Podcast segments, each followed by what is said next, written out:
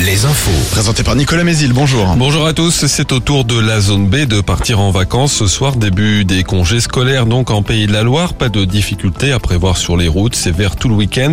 Et malgré l'appel à manifester demain, pas de perturbations à prévoir pour les trains. Des avions de chasse ne pourraient en aucun cas être livrés à l'Ukraine dans les semaines qui viennent. C'est ce qu'a affirmé Emmanuel Macron cette nuit à Bruxelles en marge d'un sommet européen auquel participe le président ukrainien.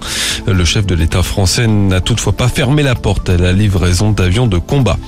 Le maire de Longuet-Jumelles, Frédéric Mortier, est jugé aujourd'hui par le tribunal d'Angers. Il devait comparaître en mai dernier en tant que professeur d'un lycée angevin pour incitation à la discrimination religieuse, mais son procès avait été reporté à cause d'une surcharge du tribunal.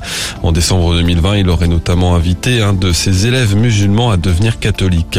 Un morceau de 24 ans comparé lui pour avoir participé à un trafic de drogue sur le dark web. Il est soupçonné d'être le logisticien de cette plateforme de vente de stupéfiants. Dans cette affaire, un Nantais a déjà écopé de deux ans de prison ferme il y a un mois. La flamme olympique traversera bien le Maine-et-Loire le 28 mai 2024. C'est ce qu'a confirmé le conseil départemental hier.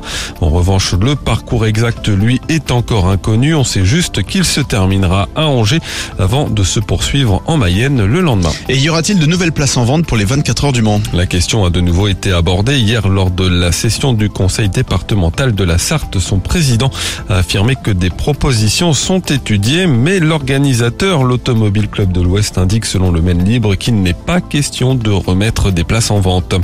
En foot, Nantes affrontera Lens en quart de finale de la Coupe de France, match qui devrait être programmé le 1er mars.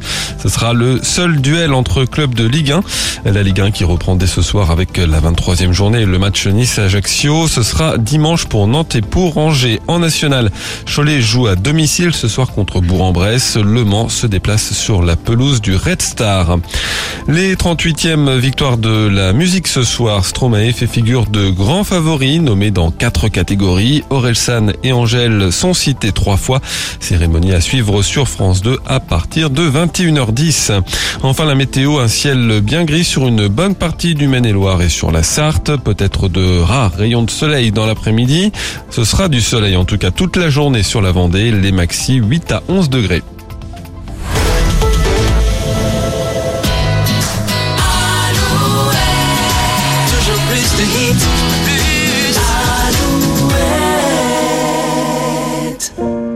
Sunday morning.